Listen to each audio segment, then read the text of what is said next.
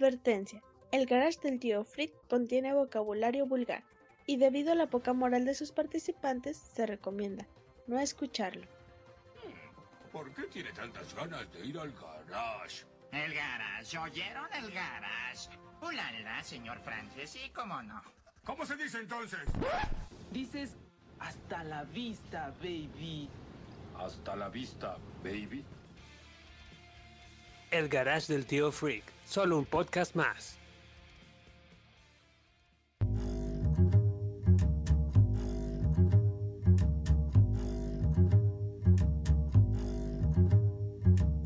Ok. Oigan, este, pues eh, estábamos pensando en adquirir unos pequeños aparatos más. Chicos, no sé qué, qué opinen. Ya ven que anteriormente teníamos el friquitómetro, ¿no? Cuando ya estábamos ñoñando mucho en la conversación, Ok, sí, sí. ¿verdad? Entonces, con esto de las generaciones de, de cristal que tenemos ahorita, pues yo creo que eh, sí estaría bueno implementar varios aparatos ahí en el podcast que sean como indicadores de que nos estamos subiendo de tono. Pero eh, también yo creo que para evitarnos bronquillas, problemas con las, ¿cómo les llamabas tú, Marva? Las, las minorías. Ajá. ¿Verdad? Porque ahí luego nos tenemos que censurar o cositas así, pues mejor un aparato que nos avise en el momento en que ya nos estamos subiendo. Para esto, no sé, conseguí el, el machistómetro. Te llegó por Amazon. Sí, sí, sí, va a estar conectado a nuestros micrófonos, señores. Entonces, al tiro, porque el machistómetro va a estar ya, ya activo, ¿no? Con lucecita verde. Este, pues, es- obviamente se va a activar cada que uno de nosotros esté pasando como que de lanza ahí en el, eh, en la, eh, de, de misógeno, ¿no? Y así. Pero entonces el, com- el comentario es para comentario machista, pero para otras minorías no, no, no las detecta. Ah, ah, espérame, porque traje, traje también, bueno. El jotómetro. y pe, pe, pe, me empieza a sonar, ya, ¿verdad? tanto, cabroncísimo. De hecho, aquí viene en la caja, dice el homotómetro, pero Ah, creo que el homotómetro no está de acuerdo en que le llaman el fotómetro. Viene en, en advertencias, ¿verdad? Si Sí, no sí, se sí. autodestruirá. Se empieza a bloquear, se bloquea el aparato, chinga, lo a tener que resetear. Mira, ahorita tu comentario te tengo una pregunta. Ah, cabrón, a ver. ¿Por qué conseguiste esas cosas en Amazon? ¿Alguien te dijo algo?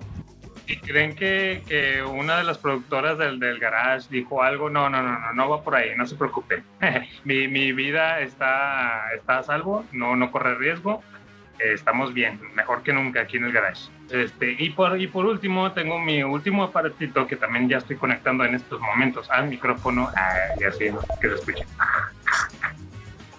Sí, este, estoy conectando el pilingatómetro. Esto es cuando estás contando algo muy excitante güey, aquí en el garage. Sonó el machistómetro. güey. Maldito sea, güey, ahora vamos a tener que tener cuidado porque entre los mismos aparatos nos van a estar censurando ahí uno al otro. Chingado. Oh, maldito sea. Bueno, este, vamos a apagarlos por este episodio, ¿no? Les, les- les late, vamos a apagarlos. ah. Vamos a bajarles el volumen, la intensidad. Ahí está. ¿sí? Bueno, y señoras y señores, sean bienvenidos a otro, otro episodio más de nuestro querido podcast de El Garage del Tío Freak. Estamos en una emisión más donde unos freakers se reúnen en el Garage del Tío para recordar con nostalgia el cine, series, videojuegos y caricaturas de los 80s y 90s. Así es, así comenzamos el episodio 29. Sí, señores, seguimos sacando episodios. Esa crítica que recibimos de Midnight Gospel en aquel entonces no nos detuvo. ¿Se acuerdan? Ah, sí, creo que sí, sí me acuerdo, pero eso, ese, ese comentario pretencioso, este, de una persona súper culta y con una vida súper feliz y todo, pues nos llegó tanto al corazón. Un, un abrazo para, para esas personas que, que nos hicieron ese comentario. Aquí, aquí seguimos bien, bien paralelos, aquí seguimos bien parados, ¿verdad? Espero que no se haya activado el pilingatómetro. Eh, bueno, Pe, pe, pe, pe. agradecemos al tío Freak por, permitir- por permitirnos usar su, su garage para grabar y hacer nuestro trabajo y así traerles este humilde pero bonito podcast. Gracias, tío Freak. Ya sé que al rato todos tenemos que pagarte ahí la cuota. Señoras y señores, está con nosotros la presencia del único e inigualable, el valedor que se la pasa viendo esos infomerciales de Hotline a las 2 de la madrugada por Canal 5. Bueno, se la pasaba en aquel entonces en el 2006. Sí, ¿no? Bueno, todos. También el esclavo sexual del chosto de Juanito. Oye, viejo. Marva Cruz está con nosotros. ¿Qué pasó, Master? No, Hombre, ando bien contento porque los freakers eh, reaccionaron muy bien al capítulo pasado y, y nos dejaron muchos comentarios con sus anécdotas que más adelante los vamos a leer.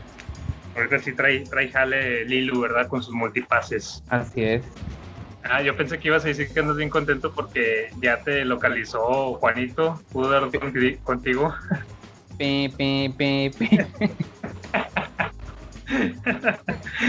Ah, bueno, y una vez más nos acompaña en esta em, bonita emisión el que trae el panecito al podcast, el de los can- cancazos con el trompo y las descalabradas con bollos de limón y piña con chilorio.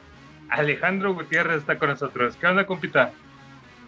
Hola, ¿cómo están amigos? Mi querido Octavilongo, mi querido Marva. Una semana más de esta bonita aventura llamada El Garage del Tío Freak. Este, quiero aclarar que eran suertes.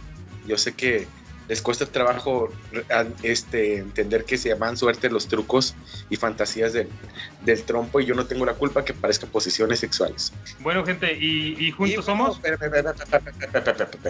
Mi querido Octavilongo, güey, necesito presentarte, güey. Ya sé que te plantas, pero es, es- esa costumbre tuya de autopresentarte, güey. Tenemos que darte el lugar a nuestro querido host del garage del tío Freak. Aquel muchacho emprendedor que se le ocurrió esta famosa idea con, con el buen Marva Cruz. Aquel gran dibujante y colección de monos chinos, digo, de monitos de Star Wars. El querido, el único, el inigualable Mike Ball, digo, Octavilongo. Eh, se activó el jotómetro, güey. No se activó, güey, eso no pensó así. Eh, ah, bueno, bueno, Marva, por favor, mi, mi entrada de acá de luchador, tirando la capa. Con fuegos artificiales y todo. ¿Qué tal, gente? ¿Qué tal? Pues un gustazo aquí estar eh, acompañando a estos individuos eh, en un episodio más del, del Garage, ¿no? Se siente raro, ¿eh? Sí, sí, se siente raro que me presenten. ¿Verdad que te, Eh, bueno. te- te- como que te apena cuando te presentan? Sí, sí, güey. Se chivea uno, ¿verdad? Ya los entiendo ahora, ya, ya los entiendo. Y como a mí no me gusta meterlos en aprietos, güey, pues eh, güey. Claro, claro, el buen Alex, como siempre. Oh, bueno, ahora sí. Y gente, juntos somos. Bronco. Lalo. Lalo Mora. No, Gru. Lalo Mora, un güey, güey. Somos, juntamos nuestros Megazord. Y, y hacemos un solo cabrón. No, no, no, Grupo Casino de Chucho Pinto, ¿no? No, no, no, el pinche garage del tío Freak Perros, ya se la saben, ¿no? Sin más dramas. Y hoy hablaremos de las animaciones para adultos, así es. Esas caricaturas, entre comillas, digamos, que eh, al verlas sabíamos que nos traían una propuesta diferente, ¿no? Que decías, ah, cabrón, con las de Box Bunny no me pongo tan paraguas como con esta caricatura, ¿no? Bueno, el Marva sí se prende con las del chavo animado, ¿no? Más o menos, es que no sale la chilindrina, güey, porque se llevó los derechos. Ya la, la, la Popis no, como que no, no funciona mucho ahí. No se armaba el hentai chido. Sí, sí, sí, oye, está, está bien raro. Yo siempre esperé que en algunas de las últimas temporadas saliera la chilindrina así como que para salvar el, el programa del chavo animado. Oye, ¿y, que- crees que sí hay ahí gente ahí del Chavo del 8 animado? Ya lo estoy buscando, lo estamos tecleando en este momento. Producción lo está, lo está buscando. Sí, sí, sí, y te aseguro que sí, sí, sí hay. Eh, oigan, y bueno, esperamos tocar algunos de los mejores ejemplos de este género, ¿no? Eh, cabe mencionar que el anime de culto, el gore y hentais quedan fuera, ¿no? Vamos a centrarnos como que un poquito más en el estilo americano. Este, en fin, pero primero pues traemos multipases, Marva, comentarios que nos dejaron nuestra querida gente ahí en, en nuestras plataformas. Así es, vamos a decirle a Lilo que nos pase los, los multipases. Ah, qué va. Lilu da las multipase. Sí, Multipase. Multipase, ya conoce el multipass. Sí, ya sabe que es.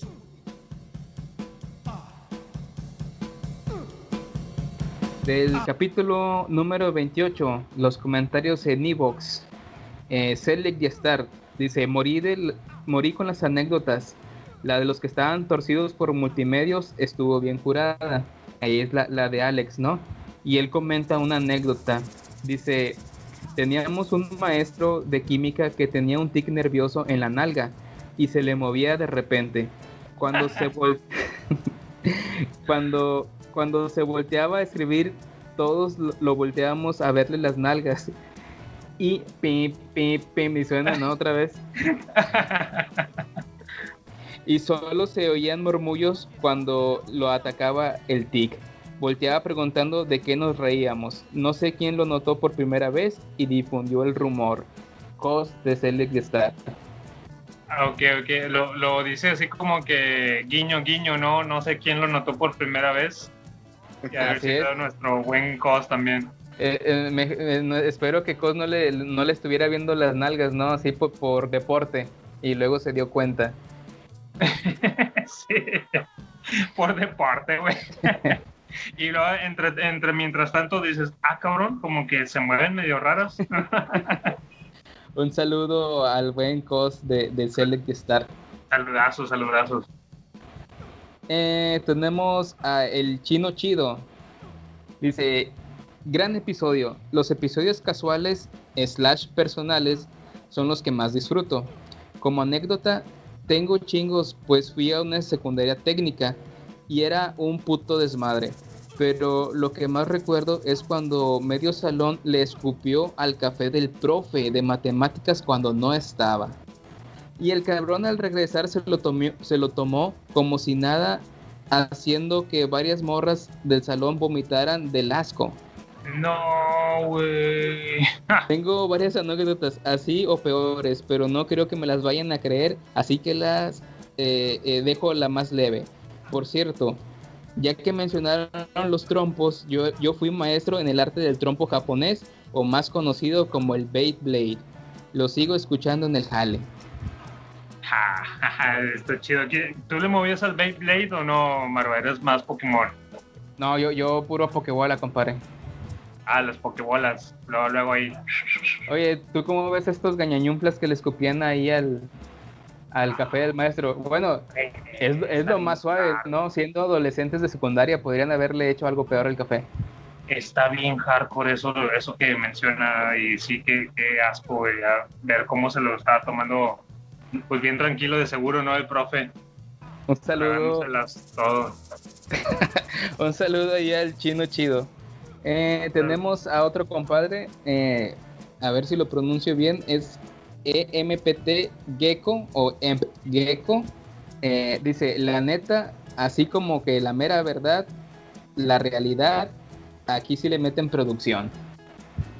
Pues, ¿Cómo ves? No, hombre, el podcast está hecho con, con cinco pesos.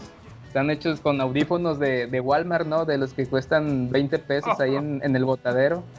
De hecho, güey, este, mis audífonos son de 13 pesos, güey. Y con, con, aban- con abanicos, sonidos de abanicos, del panadero con el pan, perros. Pero como quiera, hay que dejarnos querer, vaya, hombre. Oye, también saludas, ya que dices eso, saludos a, a Oscar, Oscar de Select Star, ¿no? Que también nos, ahí un- en una vez nos comentó que nos vale, nos, nos vale cabeza, güey, y metemos todos los ruidos posibles cada vez que grabamos. No, Este, como- Sí, saludos a él. en su podcast. eh, ah, bueno, y el que dices, este, Mgeko, eh, precisamente viene de los de Nerd with a Mouth. Ah, sí, sigue robándote gente.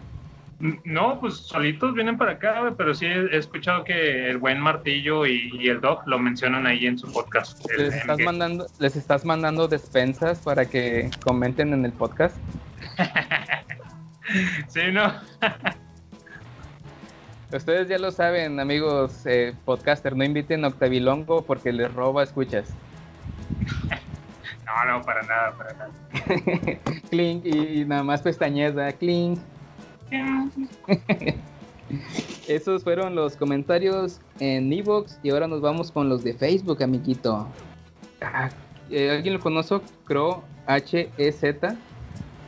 Cro es Hernández o qué será? Pro HSZ. H-E-Z. No manches, no, es caro, güey. Es caro, güey. Saludos a Croques. Dice, quiero agradecer la doble mención en este episodio y comentarles que ya tengo mi insignia de fan destacado. Eh, le- Eh, qué padre. les, compa- les comparto una anécdota. También estuve en la prepa 22. En ese entonces tenía el cabello corto. Y lo llevaba en una pequeña coleta sujeta con unas bolitas cuando de repente sentí que se zafaron y solo alcancé a ver cómo salieron disparadas directo al escritorio donde estaba la maestra dando la clase.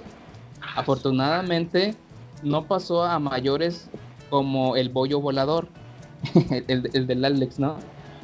Para nuestra suerte, en ese momento suena el timbre de cambio de hora y la maestra se retiró. Apenas puso un pie afuera del salón y que nos atacamos de la risa. Mientras yo volteaba a ver a mi amigo, quien fue el culpable de este pequeño pero chistoso relato. Saludos muchachos. O sea, salieron las bolas disparadas. Le salieron las bolas disparadas. Pe, pe. Salieron volando. Shum, shum. Eh, ¿Ese cuál es? ¿El machistómetro o el fotómetro? El Eh. Creo que vamos a quitarlos, ¿no? Devuélvelos a Amazon. Ponles que, que no jalaron bien. Y, güey, cambiarlos Sí, por no. unos tostitos con, con, con crema y salsa, güey. Por unos tostileos, güey. Una figura de Star Sí. Wars, güey. Ahí va. Eh, otro también multipase para Antonio García. Muy divertido el programa. Cuando estaba en la secundaria recuerdo algo que pasó. Un día un compañero nos dijo que tomáramos, que no tomáramos agua de las llaves de la escuela. La causa, un fulano gandalla del salón que le decían el tepaches. Este Ah, junto a cuatro, El tepaches, güey. Imagínate que te digan el tepaches, güey, con nada.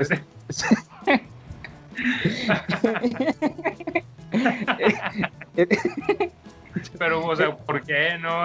Su, No, su no, papá no. vendía tepache en el mercadito. hay ¿qué que ver la, la precuela, ¿no? Hay que ver la precuela de por qué el Tepaches. Este junto a, a cuatro amigos se estaba metiendo a nadar a la cisterna de la escuela cuando estaba vacía. Mientras el Tepache y sus amigos eh, andaban nadando dentro de la cisterna, de repente llega el profesor que supuestamente faltaría ese día y como el Tepaches no le caía bien a nadie por gandalla, pues no le avisaron que el profe ya había llegado. A los pocos minutos que entramos a clases, el subdirector llegó a hablar con el maestro. Eh, seguramente el Tepaches y sus cuates escucharon y ya no se pudieron salir y se quedaron dentro de la cisterna. Ahí va, siento que va a terminar como una historia de terror, ¿no? Ahora se aparecen porque murieron ahogados o algo así. Entonces, que llegan los prefectos de la escuela y se pusieron a platicar con el subdirector afuera del salón mientras nosotros continuábamos con la clase. Pasó más de una hora y el subdirector seguía platicando alegremente con sus colegas. Eh, en eso, una prefecta dijo que ya estaba muy cansada y que se sentaría en la entrada de la cisterna, pero cuando quiso sentarse notó que la cisterna no estaba bien cerrada. Los profesores pensaron que a lo mejor el conserje estaba sacando agua de la cisterna con una cubeta. La prefecta abrió la tapa y sorpresa, sacaron a los chamacos en calzones, todos temblorosos por, por estar metidos en el agua fría por más de una hora.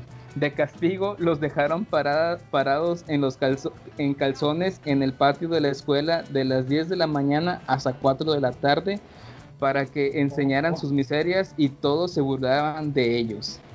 Y ahí tienen a los alumnos gritándole pinches chostos, como dicen ustedes. Saludos. Oye, bañados, eh. Digo, se lo merecía. El Tepaches por algo se lo merecía, ¿no? Qué buena, qué buena anécdota. Este, saludazos ahí a, a buen Antonio García, que siempre, siempre que puede se reporta ahí con nosotros en, en la página de El Garage del Tío Freak. Muchas gracias a Antonio García y también nos vamos con Monkey Toy, que puso el meme ahí del Capitán América. Entendía esa referencia. Haciendo alusión a la publicación que pusimos, ¿no? De Homero, ¿por qué tan elegante? Oh, voy a automanipularme el ganso, muchacho. Un saludo para, pequeño- para... ¿Sí? un pequeño meme que pusimos para los que ya habían escuchado nuestro episodio anterior, ¿no? Ya está. Entonces fueron los multipases de este capítulo y pues vamos a la carnita, Octavio Longo.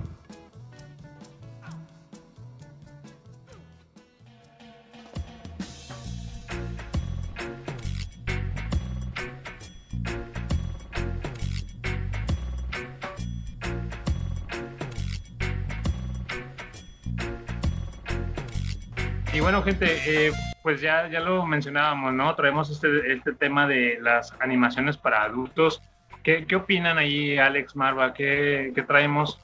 Este, no sé si se les hace muy curioso casi siempre que se habla del tema de caricaturas para adultos tienden a reflejar como que la, la parte amarga de, la vida en ocasiones. Digo, si nos centramos en, en caricaturas muy, muy crudas. Este, Caricaturas para adultos. Para caricaturas para adultos me suena así como que el libro vaquero, es lo primero que se me viene a la mente. De hecho, cuando dijeron que íbamos a tocar ese tema, dije, a huevo, hentai. A huevo, libro vaquero. Déjale, pido los libritos al, al elotero, ¿no? ¿Cómo se llama? Don, Don Lupe. cabrón, Don Lupe. este.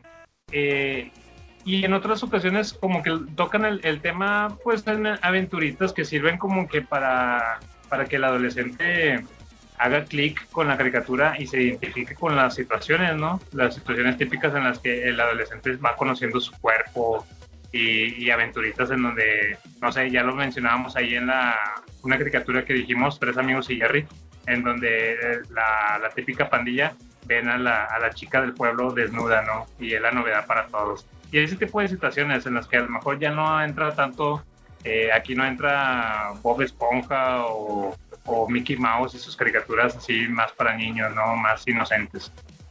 ¿Tú piensas, eh, por decir, e- ese tipo de drama que manejaba Remy?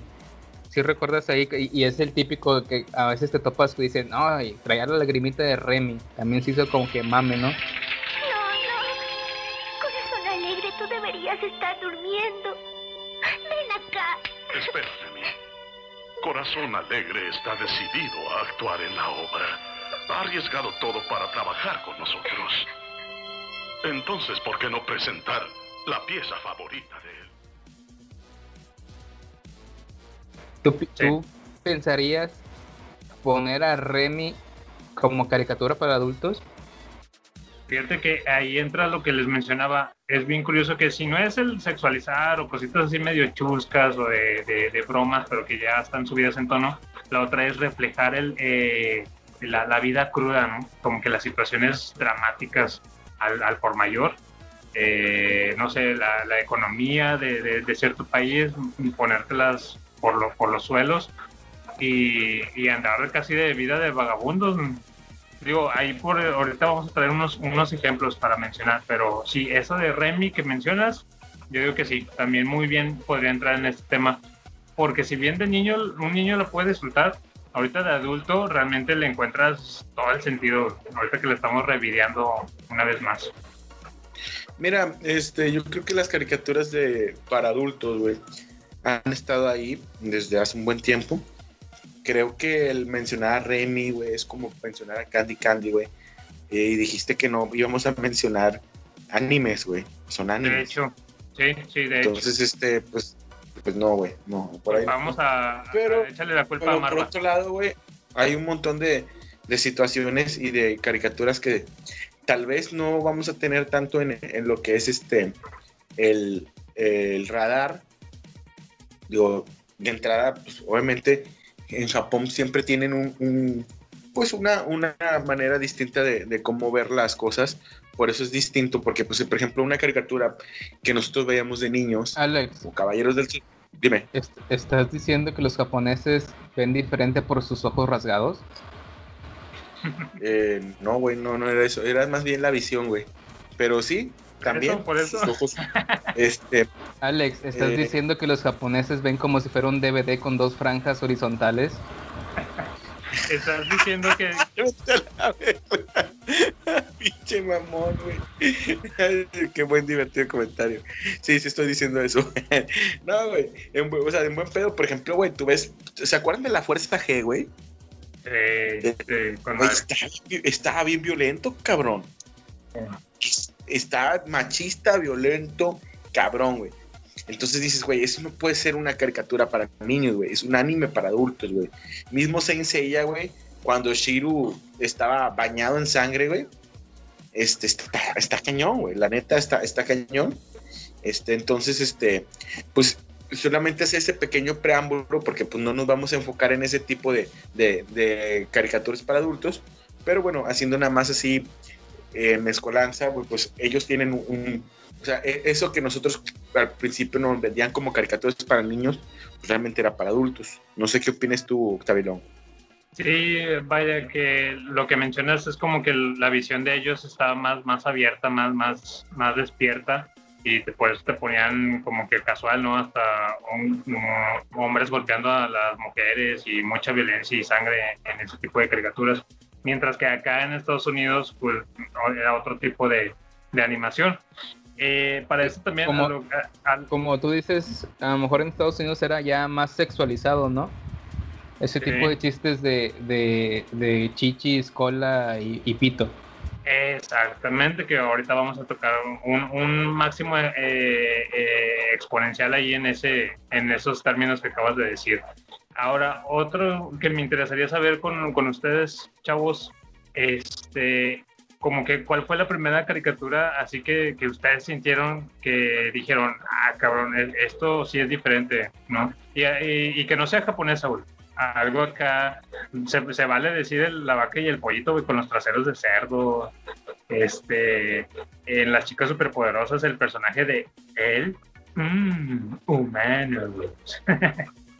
no sé, cositas así que, que hayan, hayan percibido. Mm, pu- pues a- así, para, para no entrar tanto en rondas o no quemar cartuchos, Sí. así como bien lo dices, yo creo que fue desde, ya ves que hay un capítulo de Rocco, la vida mo- moderna de Rocco, que está la señora cabeza grande y el señor cabeza grande, que son como unos renacuajos, unos sapos, Sí, y hay un capítulo donde la señora se le insinúa a Rocco, ¿no? Quiere que se le ande apachurrando. Oh, muy cierto, dude, muy cierto, está muy bueno eso. Entonces, ahí a lo mejor de niño no lo captas, pero sí se te hace raro de que pues tú sabes de que la señora y el señor son esposos y porque la señora se le anda insinuando mucho a Rocco, ¿no? Sí. Yo creo que a lo mejor ahí es cuando te empieza a mover un poquito el tapete. Ah, lo de lo de la chica superpoderosa, no, Vaca y el pollito ya es que salía el señor sin pantalones, que era ese, Sí. era el, el diablo rojo, ¿no? Que andaba sin pantalones. A lo mejor Sí. nada más era un poco nasty y más choqueante porque la mamá pasaba, ¿no? Pasaba Doña Juani y ah, chinga, pues que está viendo este cabrón en la tele un diablo con las nalgotas al aire, Y que caminaba con la... con las nalgas. Eh, pero eso sí que hay como que en, en lo burdo, ¿no? En lo, en lo como lo nasty, así choqueante, como que eh, as- asquerosillo. Ya, escatológico, sí, sí, sí. ¿Tú, Alex, como alguna que recuerde así que, que traían, empezaban no para adultos, sino que traían así ese como que disfrazado? Sí. Pues mira, eh, volvemos a los famosos Simpson, güey. O sea, los Simpson es una caricatura, güey, para toda la familia, pero con un- una inteligencia para personas que están arriba de los 16, 17 años generalmente, güey. Muchas cosas de los Simpson no las procesas hasta que eres adulto, güey. O, o adolescente. Yo crecí viendo los Simpsons desde los 6 años, güey. Desde 1991 yo creo que veo los Simpsons. Pero también hay otras caricaturas, por ejemplo, recuerdo cuando llegó a mi vida caricaturas como Ren y Stimpy, como lo que es este eh, Beavis and Butthead, Así este es. que también Estás o sea, quemando que- cartuchos. y- eh, Estás Y quemando bueno. cartuchos, Alex. ah, eso pasa por no poner este y más o menos eso, eso es lo que yo tengo cómo se llama con con, con caricaturas para adultos, pero pues si quieren, nos pasamos a la carnita y nos ponemos a la ronda de, de, de las, de las caricaturas para adultos que traen para, para todos los freakers, pero te escuchas. Pero Ah. bueno, ahí faltó, tú Octavio Longo, tú que recuerdes alguna escena o algo como, como eh, bien lo preguntaste. Ok, sí, hay, hay una escena precisamente en la caricatura de eh, Laboratorio de Dexter, en donde no sé qué chingados le pasa a Didi, la hermana de Dexter. Sí, güey, cómo no, huevo. que Dexter está empezando, tiene que buscar a una, a una chica que pues de- le destruya el laboratorio, como que se siente vacío, ¿no? De que, ay, cabrón, algo falta aquí. Y para esto eh, Dexter contrata, termina contratando a una chica que es, está, bueno, ahora sí que muy voluptuosa y alta, grande y con su voz este, muy sensual. Y el Dexter así como que todo ido, ¿no? Se le, se le cae la baba por ella y e incluso eh, la, la- la- chica le dice, no, yo puedo hacer todo lo que tú quieras y, y el Dexter, todo, sí, exactamente lo que tú quieras. Y, y, pues uno de niño no capea ese, ese tipo de insinuaciones, ¿no? Pero ya que lo ves una vez más de, de adulto, dices, ah, aquí había gato encerrado, ¿no? Entonces, son tipo de ese, ese tipo de situaciones en, estas caricaturas que están disfrazadas, como bien mencionaron ahí antes. Y luego ya me topé con unas caricaturas sin quemar muchos cartuchos, así como eh, Daria, la caricatura de Daria, o Reyes de la Colina, en las que tocaban pues temas más serios y no, no necesariamente chuscos, pero sí ya te tocaban la, la vida cotidiana, ¿no? De, de un adolescente o de una familia ahí típica, entre comillas, americana. Y ahí estaba uno viéndolas. Así como tú lo comentas, también eh, por doblaje, ya ves que también a veces se dan libertades en el doblaje y pueden hacer de, la- de las suyas, ¿no? Eh, me acordaba del caso de, de las tortugas ninja, eh, ya ves que, bueno, para los mexas no, es Bebop y Rocoso, no sé cómo, son los nombres, Rocksteady. Era rock, Rocksteady, en, en español era rocoso, güey. Sí, Roco, Bebop y Rocoso. Para los mexas. Y ya ves que hay una que dice. ah, se avientan un albur, ¿no? Entonces. Ah, sí, sí, uno muy, muy famoso. ¿Cómo iba, güey? Ay, el jefecito parece cabra en celo, se le va a cortar la leche. Oye, sácame de una duda, ¿por qué está tan de malas? No sé qué pasó con la leche. Y luego dice, sácame de una duda.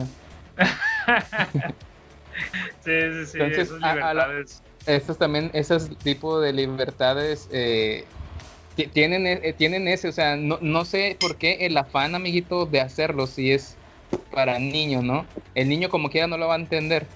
No sé si es porque pues el papá anda ahí también para que se ría o no sé. Porque ya ves que también últimamente está el de un- una eh, de, del Scooby-Doo con, con Batman. Y dice, vamos a la cueva, les voy a dar batigalletas y batileche. Y, el- y el Shaggy, ¿bati qué? sí, sí, sí. Entonces, eh, eh, ese es otro, tipo de cosas, ¿no? No sé si eh, el doblaje que se, se- se den esas libertades de hacer sus, sus chistecillos, ¿no? Pero, ¿qué te parece si ahora sí entramos a la ronda, de ahora sí, de caricaturas para adultos? O si van a agregar algo más en este debate. ¿No? Ah, debate, ¿verdad? como si fuera algo profesional. Como si estuviéramos acá en punto rojo, ¿cómo se llama? Ustedes No, saben, que, este- saben que somos unos viejos payasos, hombre. Ya nada más para finalizar, es de que eh, eso que mencionas, cómo es que antes se hacían este tipo de caricaturas y se tomaban muchas libertades así de, de- de ese tipo y ahora mm, no lo ves, difícilmente vas a ver ese, ese, eh, eh, esas referencias o caricaturas así, ya no las hacen como, como antes, ahora sí que aplica la, la frase de viejo payaso, ya, ya no es lo mismo. Sabes que yo estaba pensando, haciendo como que un análisis de lo que decían, güey. Y más bien cuando ponen esas tipo de referencias este, en caricaturas, güey. Me imagino a los escritores y a los productores, güey, queriendo. Me imagino gente muy trastornada, güey. Muy, muy mal de la cabeza, güey. Este, con, con ciertos desvíos, güey. Queriendo impregnar su. O queriendo meter sutilmente su. Su, per- su pervertidez, o no sé cómo se diga. Su perversión. Exactamente. eh, para los niños, güey. Cosa que es muy sabida, güey, en el cine y también en las caricaturas que hacen ese tipo de referencias y todo, güey. la- lo que tienes por parte de Disney, ¿no? Hay muchas eh, eh, cosas fálicas en Disney, ¿no? Ya Claro, lo acabas de- Lo acabas en- de decir, güey. En la sirenita hay varias construcciones que tienen forma de, de chosto. En unas escenas del Rey León, cuando Simba se echa a dormir, salen volando ciertas hojitas y forman la palabra sex. Entonces, Sí. como Ese tú dices. Ale- como bien lo acaba de decir Alex, en sí, pues son señores que, que trabajan, ¿no? O sea, la caricatura no nació sola, hay detrás un equipo de producción y puede contratar a un, a un Mike Volta, Gañanyumpla por excelencia, ¿no? Que, que empieza a hacer esos disturbios en la fuerza. Sí, Sí, claro, sí. definitivamente es eso. Pero mira, este, este episodio no se trata de, de, de, de amargarnos. Este, solamente es la observación. Yo creo que hay buenas caricaturas este, para adultos. Y pues, mi querido Octavio, adelante. Tú- empieza lo, lo que es este la distribución de la carnita. Muévele al asador. Así es, así es. Este, como bien menciona Alex, no, no, no hay que amargarnos porque eh, para eso están las caricaturas o las animaciones que realmente hechas por adultos para adultos, ¿no? No como estos casos o ejemplos que, que mencionamos que se escapaban ahí como que las referencias. Pero no, vamos para, para comenzar, qué mejor eh, pues ir un poquito a la introducción de eh, el pionero, el pionero en este tipo de animaciones, que me refiero a Ralph Bakshi. Este artista eh, fue causante de traernos una película allí en 1972 que se llama Fritz el gato, Fritz the Cat. Ahí me di la tarea de esta, esta semana por fin verla, señores, porque ya, ya la tenía pendiente, la quería ver desde hace mucho. Dije, bueno, pues ahorita que vamos a tocar el tema en el garage, pues vamos a, a verla para ver qué, qué onda, ¿no? Esta la conocen en España como Fritz el gato caliente. ¿Qué les parece? ¿Habían escuchado de ella, chicos? ¿En, Este- en español latino? Espa- español de España, ya sabes Ah, cómo se las gasta. Eh, el gato caliente. Pues, querido Xailongo, no te puedo mentir, güey, no sabía absolutamente nada de este gato, este, jocoso, hasta que en, por ahí de el martes o miércoles mandaste un link y me robaste 10 minutos de mi valioso tiempo, güey, este, y lo y invertir en ver esa caricatura que sí, está, lo sabes que me gusta, ¿te acuerdas, güey, de esos episodios de, de Tommy Daly, güey, de, o sea, de Los Simpson? De Ah. que acá que hacen como que episodios retros de Tommy Daly cuando están festejando acá de- del aniversario de Tommy Daly. Me imaginé ese pedo del gato este, güey, pero así más acá psicodélico, güey. Está muy, muy interes está muy interesante, güey. O sea, era broma lo de, lo de que fueron mal aprovechados. Este, yo siempre mal aprovecho mi tiempo. Y este, y la neta, güey, o sea, honor no, que en honor merece, eh, fue el pionero. Este, a los escuchas, pues, este, por ahí en, en, en nuestros próximos posts del episodio ahí intentaremos, este, bueno, de hecho ya pusimos este links, este, información al respecto de este, de este, de este, de esta caricatura para adultos de los años 70 y sí, mi querido Tailongo me recordó esa psicodelia de, de sesentera y setentera. Está, muy buena la, descripción que hiciste para que los escuchas que no, no tengan así una viva imagen del eh, Fritz, el gato caliente, pues ya con eso se dan una muy buena idea de cómo es el tipo de animación. Para empezar, el, el estilo de dibujo me gusta bastante, fue lo que me atrajo un chingo a, esta película. Y bueno, pues sí, eh, esta película la, hizo Ralph Bakshi. Eh, Fritz del gato, cabe mencionar que esa está adaptado del cómic, de un cómic de Robert Crump, que este también es un gran artista de cómics, de, pero de cómics underground, ahí como que en los suburbios de Nueva York. Era muy, muy bien conocido por, por ese tipo de historietas que estaban hechas, tiras cómicas hechas para adultos, en donde pues la, la vaya, la, la tira cómica trae sátiras a la política, eh, trae promiscuidad, el gato Fritz se la vivía en, la promiscuidad. Eh, para empezar, todos, todos son animales en este universo. Esta fue la primera animación clasificada así para adultos como tal, como clasificación X. Así la pusieron ya para los cines. O sea, casi casi la, la tomaban como si fuera una pornográfica, algo así. Las Este- X de las, de las películas X, cada X tiene un nivel, ¿no? Ándale, así es. Entonces, esta traía nada más una. ¿sí?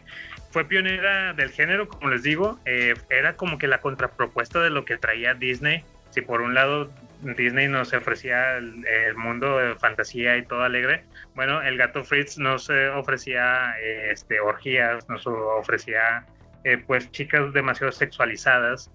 Eh, había mm, ¿cómo se llaman estos? Los padrotes, prostitutas. No, no, no, un sinfín de, de géneros ahí que tocaba eh, eh, Ralph Bakshi en esta, en esta película. Y que cabe mencionar también, les decía, Ralph Bakshi hizo la adaptación del, del cómic de Robert Crumb y al final terminaron peleados igualito que como este Stanley Kubrick y Stephen King que, "Oye, te hago la, la película, sí, está bien, compadre, órale, y ya la hace, digo, oh, maldita sea, así no es como venía en mi libro, te odio y no me gusta tu adaptación. Él, fue lo mismo que pasó acá también, sí. Oye, hablando de. Ahí es lo que mencionas- mencionaste Stanley Kubrick, que me faltaría un capítulo, ¿no? A elegir una película. Uh, sí, eso Un definitivo. especialito. Esto definitivo. Y bueno, ya para no, no hacerlo tan larga, eh, señores, la película comienza con un speech, un diálogo que critica el estilo de vida actual. Eh, se va ahora sí que a las típicas facetas de la vida, la- las critica, que crecer para comenzar a trabajar, no sé. Trabajas para ganar dinero y luego ganas dinero, consigues una chica y empiezas a ahorrar para casarte con ella. Luego de casarte tienes hijos y ahora ahorrar dinero para la universidad de los chavales. Luego te retiras, te mueres y no pasó nada. Así, o sea, em- eh, empieza con ese tipo de crítica al, a, a las costumbres, ¿no? Este, algo así como Trainspotting cuando empieza la, el diálogo de, de Renton. Está muy Sí, chido. exact- es, lo- es lo- exactamente lo que te iba a decir. Choose life. Choose a job.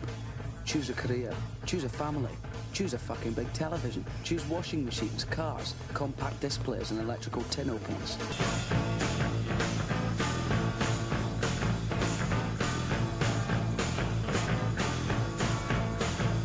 Sí, sí, me recordó bastante a eso, que para esto son unos obreros, eh, creo que es una vaquita, un perrito, ahí andan, les digo que son animales en esta película, todos son animales, y son unos obreros y están en su hora de lonche y empiezan a platicar de eso, ¿no? De que, no, hombre, compadre, pues, o sea, ¿para qué ganar dinero? No, pues para comprar cosas innecesarias. Y así, ese tipo de, de críticas, ¿no? O sea, un, un Octavilongo y un Marva en la ruta 82 después de salir de la preparatoria. Ándale, que se ponían bien densos ya, güey. Sí, sí, sí. Entonces, vaya, eh, también eh, esta película incita a la anarquía y a hacer una revolución. Toca temas raciales, sexuales, como les decía. La vi y sentí que peca de, de misógina, la verdad. O sea, a lo mejor ahí también a Robert Crumb o a Ralph Bakshi se les pasó un poquito la, la, la mano en que sí te muestran escenas en, en que pues te, te- te pintan al típico machi- machista, ¿no?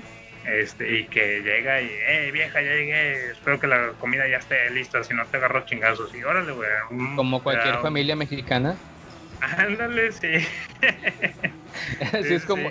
Así es, ¿no? En México, hoy en día. Casual, casual. Y más después de un caguamón. Ya comenzamos de lleno. Este era el pequeño preámbulo. Era para conocer las bases de lo que es la animación para adultos acá en, en Estados Unidos.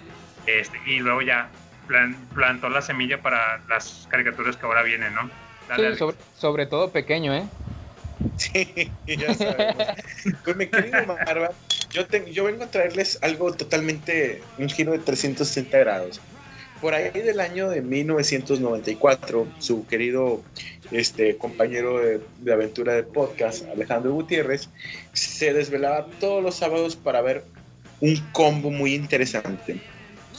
El combo interesante eh, por Cartoon Network era este Two Stupid Dogs, en Latinoamérica se llamaba Dos Perros Tontos, que no era una animación totalmente para niños, pero, guay, me encantaba Dos Perros Tontos.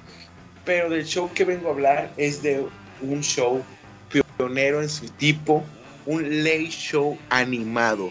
¿Sabes de cuál se trata, mi querido Octavilongo, mi querido Marva? El primer late show animado con humor para adultos y adolescentes, con invitados de la tercera, de la cuarta pared, pero animado. ¿De quién se trata? Es algo de fantasmas, ¿no?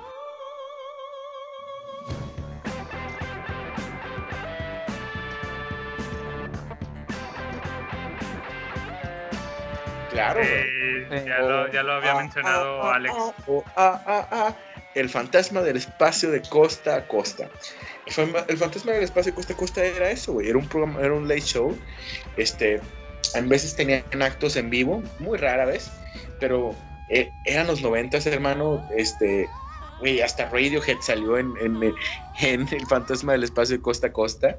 En Este, serio. ten- sí, cabrón. Tenían invitados, este, y era el fantasma del espacio. Era un personaje de Hanna Barbera, el cual, el cual era una especie de superhero, pero este, su caricatura fue muy underground y era muy de Estados Unidos. No trascendió tanto en Latinoamérica. Sí hay un doblaje del Fantasma del Espacio, pero ah, lo que hicieron en Cartoon Network cuando entró a, Latinoamérica. Cartoon Network entró el mismo año que MTV Latinoamérica, en 1994. Y, este, y tuvieron este, esta grandiosa idea de, de hacer un, un- una especie de late show, a las 11 de la noche los sábados, donde te mostraban este, personajes del Fantasma del Espacio y al Fantasma del Espacio como host de un programa de entrevistas con un humor bizarro, un humor raro. Después fue el pionero de la barra, famosa barra llamada Adult Swim de, Cartoon Network. Y el Fantasma del Espacio, que te digo, este, mis queridos escuchas, hay capítulos este, pues, legendarios, desde como esa famosa canción con Zorak y Brak, que eran villanos este, en, en la caricatura del Fantasma del Espacio, pero los güeyes en el Fantasma del Espacio ayudaban en algún momento un sex- en la sección musical o ayudando. Güey, está con madre, güey, el pinche Fantasma del Espacio costa a costa, güey. Tuve invitados, este, muy bizarros, güey. Casi, casi te digo que hasta Dior pudo haber estado en el, en el, en el Fantasma del Espacio costa a costa.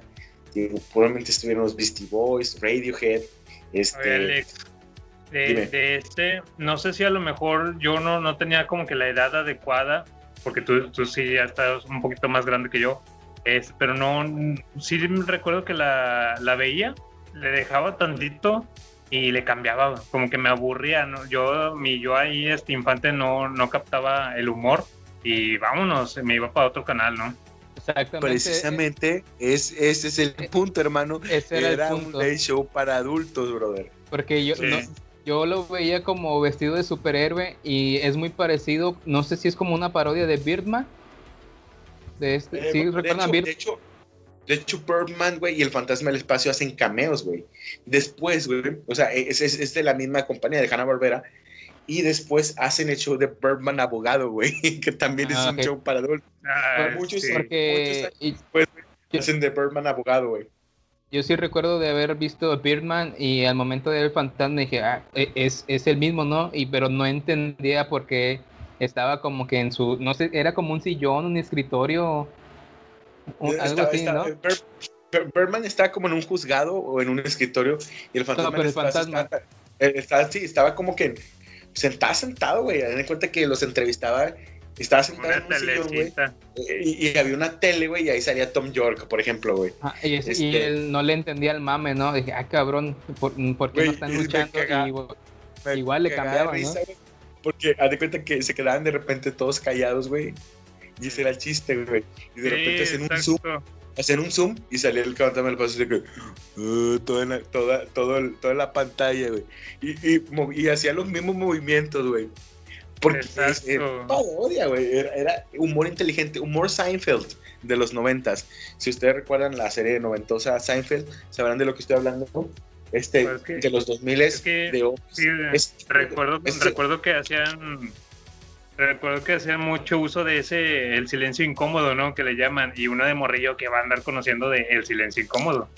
Sí, afortunadamente su, su, su, su querido este escucha digo escuchar su querido este habitante de, esta aventura este del garage del Tubrick, Alejandro Gutiérrez lo recuerda perfectamente bien porque pues nos yo y mi primo Osvaldo que le mando un saludo nos aventábamos lo que es este fantasma eh, dos perros tontos two stupid dogs que también tenía ciertas cosas para adultos lo pasaban por algo, en toda la semana, güey, no pasaban dos perros tontos, güey.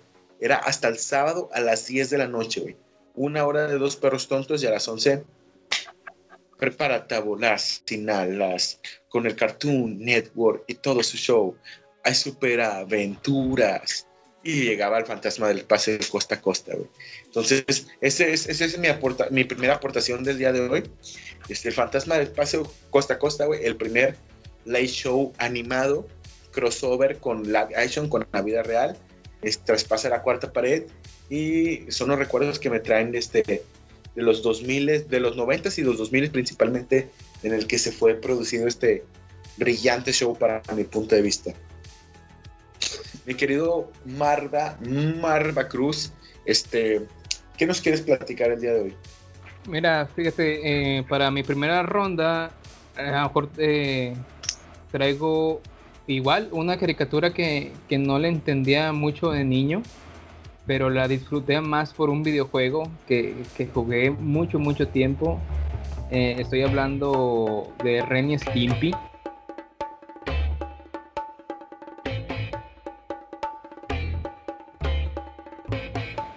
Ese es, ya es como que entra ahora sí al humor un poco más vulgar, más burdo, más choqueante. Eh, Grotesco, porque no sé, no sé si, si fueron de las primeras caricaturas eh, que cuando hacían un zoom, un close-up de cierta parte del cuerpo, la dibujaban toda asquerosa, cabrón. Sí, era muy, muy choqueante, muy asqueroso ver ese tipo de imágenes. Vi varios capítulos para prepararme para este programa. Vi uno, el primero que me topé es un certamen de belleza para, para mascotas y un vato lleva a participar a Ren y Stimpy. Eh, entonces, luego, luego, o sea, empezando el capítulo, muestran a Ren y dice, primero tiene que tener una buena dentadura. Y le pasan el hocico, cabrón, todo, todo mugroso, todo asqueroso. y luego, Es- y eh, tener... Oye, Marva, eh, esos detalles a uno como dibujante, como ilustrador, están con madre. A mí me encantaba ver las imperfecciones así en close-up. Ajá. Eh, Es lo que te digo, que serían de las primeras que hacían eso, por no decir que la primera, o sea, a mi, a mi sí. parecer, porque posteriormente ya en Bucky Pollito, hasta en las chicas superpoderosas hacían ese tipo de... En Bob Esponja, güey. Ándale, sí, exactamente, lo usan mucho últimamente en Bob Esponja eso. Ah, y eh, algo asquerosísimo eh, cuando dice que tiene que tener buena higiene el perro, que en este caso es, es este, Ren. Eh, le hacen una- un acercamiento a la oreja y la tiene llena de garrapatas. Pero así un bultote de garrapatas, ¿no? Entonces sí está, sí está demasiado nasty. Sí, definitivamente.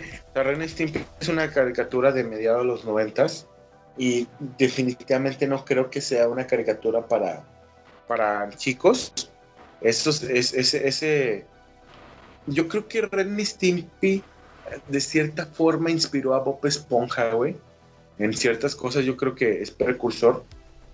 Este, quizás Bob Esponja es un poco más, este, ¿cómo se dice? Pues eh, abierto en el aspecto de que puede tener más público. Pero incluso el mismo Bob Esponja pues tiene sus matices. Pero Ren y Stimpy, güey, ese pedo de que lo pasan en Canal 5, güey. O sea, obviamente es, de, es un show de Nickelodeon, güey. Es un show de Nickelodeon, güey. Este, pero en Canal 5 lo llegó a transmitir, güey, como si nada. La neta está bien pesado, güey. O sea, y estaba más que, más que, más que tener tantas referencias sexuales, güey, era vulgar, güey. Era un show. Y les voy a decir una cosa, güey. Era diferente por eso, pero no creo que el show tuviera tanta calidad, la verdad.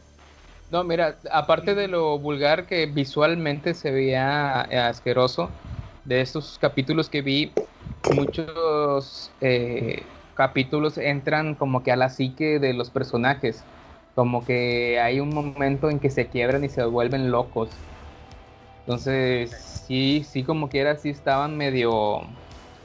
O sea, aparte grotesco visual y aparte de que ellos llegaban a un punto en, en donde se zafaban de, de su psique, ¿no? ¿Tú, Déjenme, déjenme defender un poquito a, a Ren y Stimpy porque yo en lo personal considero que sí era muy buena obra, sabían lo que estaban haciendo estos cuates. Eh, el, el humor de Ren y Stimpy es escatológico, es, va sobre la onda de que va- van a jugar ahí con, con, con mocos, con, con popó, con babas, con barros, todas las imperfecciones, todo lo vas a ver ahí. Entonces, por ese lado está muy padre. Pero también recordemos que a lo mejor uno de niño no capeaba esas referencias, pero si se, si, si se fijan bien, habían escenas en donde te presentaban a, a Ren y Stimpy y comenzaba el sketch y de música de fondo te ponían una musiquita de Beethoven, Sí. ¿no? Y, y eso ahora, hoy en día de adulto, me hace mucho, mucha referencia a la naranja mecánica de Stanley Kubrick. Eh, cómo te combinan música clásica con escenas violentas. Ya es que de repente ahí, mientras escuchamos música clásica, eh, el Stimpy le da un chingazo al, al Ren, ¿no? Y así. Entonces, eh, por ese lado también se ve que sabían lo que hacían. Eh, no se me olvida, o no, no recuerdo muy bien el, el comercial que anunciaban el troncomán o que era un tronco, güey. tenían a- a- a- como que muebles troncosos, ¿no? El de Chabelo. Tenían como que el tronquito y tenían al señor Capitán Tostada, algo así. Ándale, sí, exacto, eso también está con madre. Y A bueno, ver. y todo, todo esto se lo tenemos que agradecer al creador, que es este, tiene un pinche nombre bien difícil, güey. John Krikfalushi, que eh, él a su vez, pues se ve que está muy inspirado por el arte de, Robert Crumb, del, este caricaturista que les decía, de tiras cómicas. Bueno, señores, yo también me di a la tarea de, aparte de ver el gato caliente, luego me pasé a otra película también underground, que recuerdo que yo la veía en estos canales de repente de HBO cuando te daban la, la señal abierta, gratuita, ahí por cable, y decía, caracoles, ¿qué es esto? ¿No? Este, porque sí te ponían unas este, escenas de chicas desnudas y despampanantes en las que te ponían todo en la pantalla y decías uno de morrillo así como que, ah, cabrón, ah, aprovecho, ¿qué onda? este, y me refiero a la película de, a la película animada de Heavy Metal.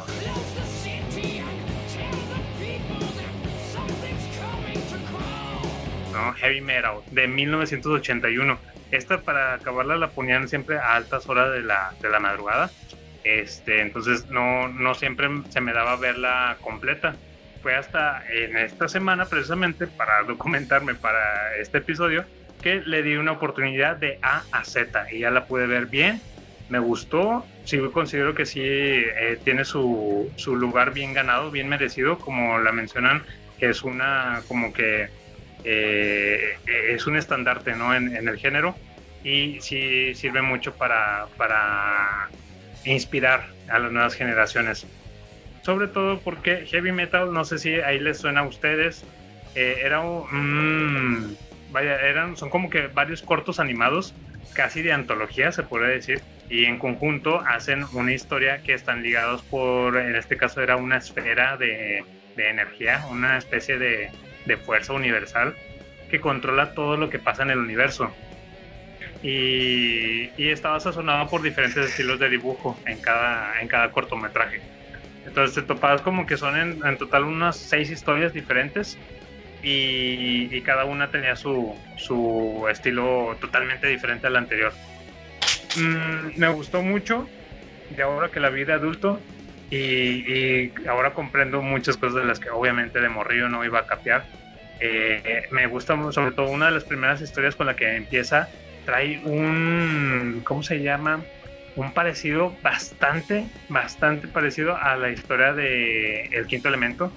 porque te, pue- te muestran a una chica así como que de- del futuro que viene huyendo de una de los policías y un taxista eh, se encarga de ella, ¿no? La rescata. Guiño, guiño. A, Sí, Corbin, sí, a Corbin Dallas y a Lilo. Sí, y, y de hecho el taxista se parece bastante también visualmente a Bruce Willis, pero estás de acuerdo, todo esto fue en el 81 y el quinto elemento fue hasta en los 90. Y el doblaje lo hace Mario Castañeda, del, del, del taxista también. sí, no, sí, sí, sí. Y, y para esto eh, estamos hablando de que heavy metal también es un exponente, era la palabra que buscaba, no nada más de, de animación para adultos, sino también del el estilo cyberpunk. Entonces, aquí en esta primera historia te muestra una, una ciudad bien parecida también a lo que vemos en el quinto elemento. Los taxis son voladores, los autos voladores, todo ese pedazo está con madre. El, sobre todo fue el, el estilo de, de dibujo que más me gustó de las historias que te muestra esta película de heavy metal. Es un clásico, la verdad, pues escuchas, denle una oportunidad para los que no, no la hayan visto y que les guste este tipo de, de- de propuestas. Denle una oportunidad y la van a disfrutar bastante. Por ahí también me enteré que hay una versión del 2000, pero que no es muy buena. Yo también este, me quedé a, a medias, no la terminé de, de- de ver. Este, pero sí he escuchado que, que no, no tiene muy buenas críticas como la, la, la primera parte del 81. Oye, Octavio ahí yo desconocía completamente de esto y me llama la atención el nombre.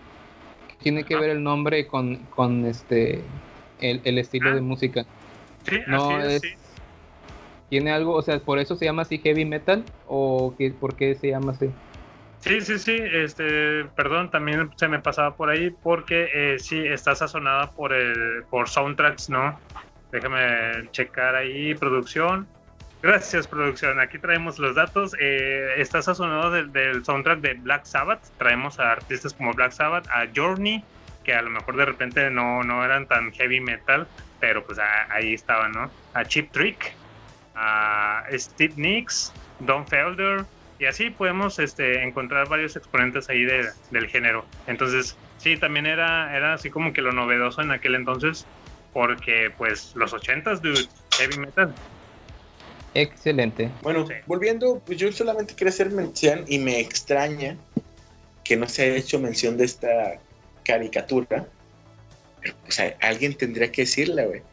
Y bueno, pues cómo olvidar, güey, a una otra este, caricatura de los años noventas, benditos años noventas, pues de una serie de monitos así medio redonditos, medio pedorrones, súper populares en la, en la, en la orbe.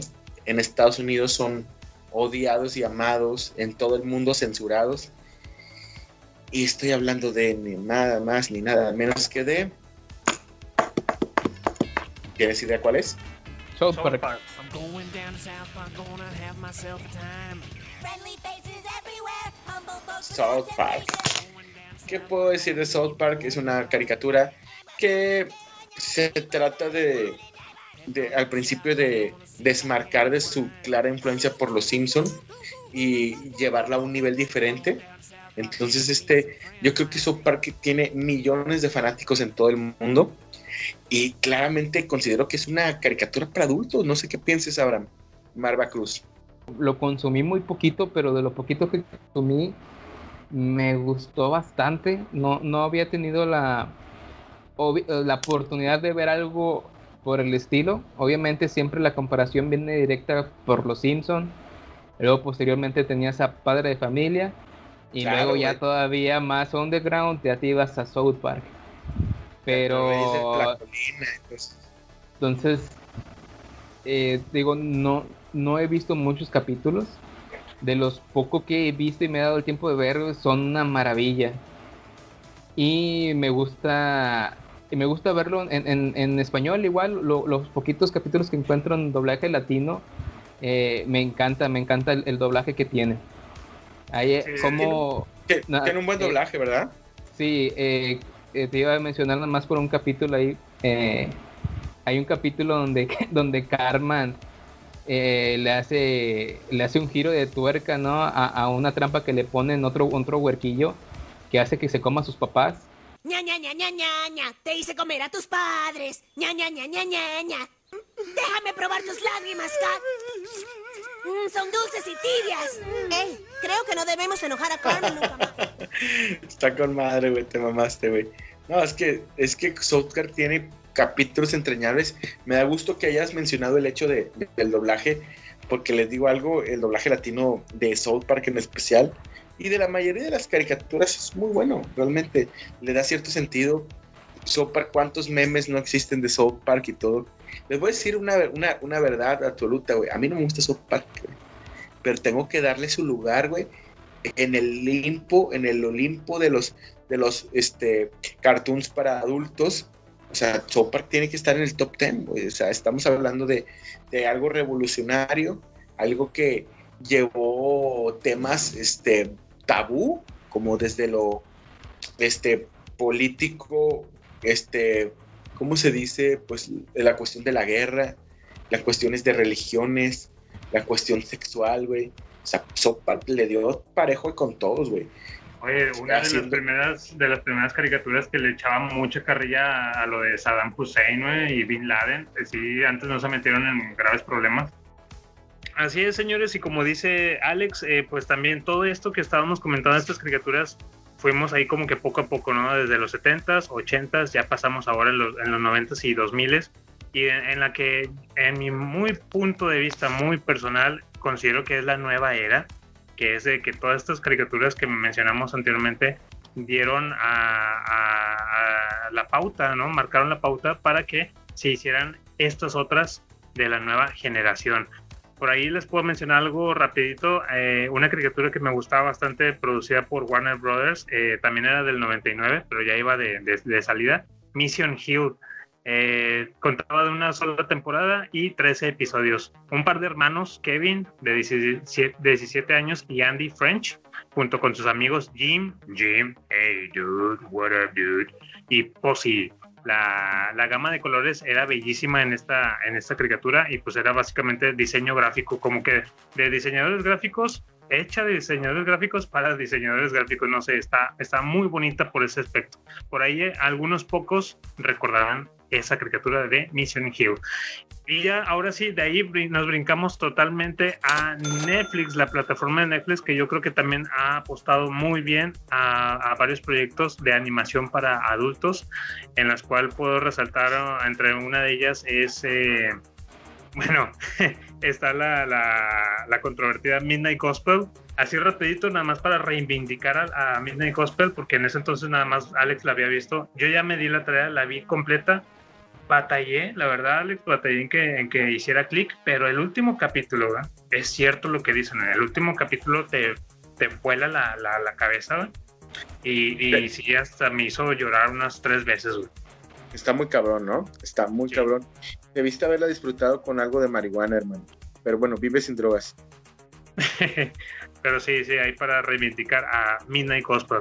También otra, otra caricatura, o bueno, es una serie de antología que salió también por parte de Netflix, Love, Death and Robots. Uh, ah. Sí, que es Amor, Muerte y Robots, eh, ahí producida y dirigida por Tim Miller, el director de la película de Deadpool, ya bien sabido, y David Fincher, nuestro, nuestro queridísimo David Fincher de oro, no te acabes, David Fincher, pues nos trajeron esta serie de que son como cortometrajes, ¿no? Son 18 cortos animados de, de antología, en las que tocan el tema, el tema de cyberpunk, sci-fi, algunas de terror, otras nada más de aventura. Y hay un capítulo bastante buenísimo que me encanta ese, el yogur, el yogur que conquistó el mundo. Está con madre, está en bizarro ese episodio. No, como que los lactobacilos, ¿no? Que, que se hacen súper inteligentes, algo así. Sí, sí, está bien mamón ese. Y hay otro de el capítulo que se llama, creo que Testigo, que la animación está también bien cabrona, está muy, muy bien hecha, casi muy real. Está la muy de, padre. La de Testigo, a ver, es la de que ah, una chava ve cómo asesinan a alguien. Sí, ese me. Ah. Está con madre, güey. Sí, me recordaba mucho al, al, estilo de animación de Animatrix que uh, también por ahí ah. se, nos, se, nos, pasó, ¿verdad? También Animatrix en aquel entonces marcó una pauta, un antes y un después en animación bien hecha y con, tocando temas así como que un poquito más maduras. Así es. Sí, y bueno, regresando a las propuestas de Netflix, también traíamos a eh, otra caricatura que se llama Paradise PD. Eh, está bien bañada, es- va sobre el estilo de animación, se parece mucho al, al de Padre de Familia, pero sí está muy, muy, muy pasada de tono. Ahí échenle un ojo. Paradise PD, que es así como que en un departamento de policías. Eh, la otra que se... Sí, te la- na- nada más ahí, eh, ¿por qué cada vez que dices Netflix se escucha un, un- se escucha como que entra dinero al garage? ¿Te están pagando por decir Netflix a cada momento? Netflix, con Netflix. Cada vez que digo Netflix, ¿cómo Así crees? es. No, No, no está- Netflix. Te están patrocinando y no nos estás dando esa, esa- ese moche a, a- a los miembros del garage. Que por cierto, este, un, eh, un pequeño paréntesis. Muchas gracias a todos nuestros patrocinadores como Tacos. ¡Boom! Mr. Pop, las mejores palomitas, eh, tu- la mejor botana para tu familia y para todos tus amigos. Y panaderías, Medari. Y aparte, pues este, Netflix que patrocina a nuestro querido Octavio Longo. no, o sea, ese nada más a mí. Eh, es, que es, es que es Netflix con K. Netflix, Netflix. Y, ah, bueno, y les decía también, ya nada más por último, la caricatura de Big Mouth. Está divertida, eso también. Está buena. Sí, está padre, ¿no? También, que es un, un grupo de niños que están conociendo su, su cuerpo, ¿no? Mientras van creciendo Es- por la etapa de adolescentes. Eh, eh, lo que se les aparece como que en forma de, de chamuco, como que es su sexualidad donde va despertando, ¿no? Ándale, Como, sí, como sí. que si, si haces clic, así como que la verdad se sentía en la prepa que yo tenía algo así, un chamuco de repente que se aparecía. La otra caricatura es BoJack Horseman. Ah, gracias, ya, ya, esto ya es lo que ¿Ya? ¿Ya? ¿Sí era? Sí, sí, digo, es que realmente Bojack Horseman se puede haber comido el tiempo de las otras que dijiste. güey. O sea, Bojack yo- es una, este, es, pues caricatura, serie, lo que digas, este, güey, de gran calidad, güey. O sea, es una calidad, o sea, yo creo que supera Adventure Time, güey. O está muy cabrona, güey. Este, ganó varios premios. Y dime qué tienes que decir sobre esta maravillosa serie con seis temporadas. No, pues seguramente tú, Alex, la, la, la conoces mm, todavía mucho mejor. Yo apenas la, yo estoy en curso, en curso, la estoy viendo eh, eh, tal cual. Voy en la, terminando la segunda temporada, pero por ahí he sabido por parte de nuestro buen amigo Leo Supersonic que nos la recomienda bastante, ¿no? Es, por cierto, saludazos a Leo Supersonic. Este, que sí, eh, básicamente Boya Horseman toca mucho tema de, incluso de, de la ansiedad que puede llegar a pasar uno, eh, la depresión, ¿no? Que, puede llegar a, tener un- uno como persona. Este, y sí, los altibajos, cuando a veces te va bien y a veces te va muy mal en la vida, y Boya Horseman nos ofrece eso, ¿no? Claro, güey. Este Bojack Horseman, pues básicamente, pues es este, ¿cómo decirlo? Antromorfo caballo, señor que tiene cara de caballo, güey, que pues fue un actor en los años 90 y actualmente pues es un desmes, es un desastre. Y hay muchos matices en la serie. Estamos hablando de que toca detalles como problemas reales del siglo XXI, como la ansiedad, como los ataques de pánico, como en sí la depresión como enfermedad, con reconocerla como algo que es algo bien muy serio. Y aparte pues con un humor negro exquisito, con buena música, este buen score, este y bueno, ¿qué les puedo decir amigos? Tiene siete temporadas, su último episodio fue emitido precisamente este año, poquito antes de que estallara esta horrible y espantosa pandemia. Y bueno, está disponible en Netflix y yo la considero de la nueva época, este, el, el- pues yo creo que el, así el mero, mejores.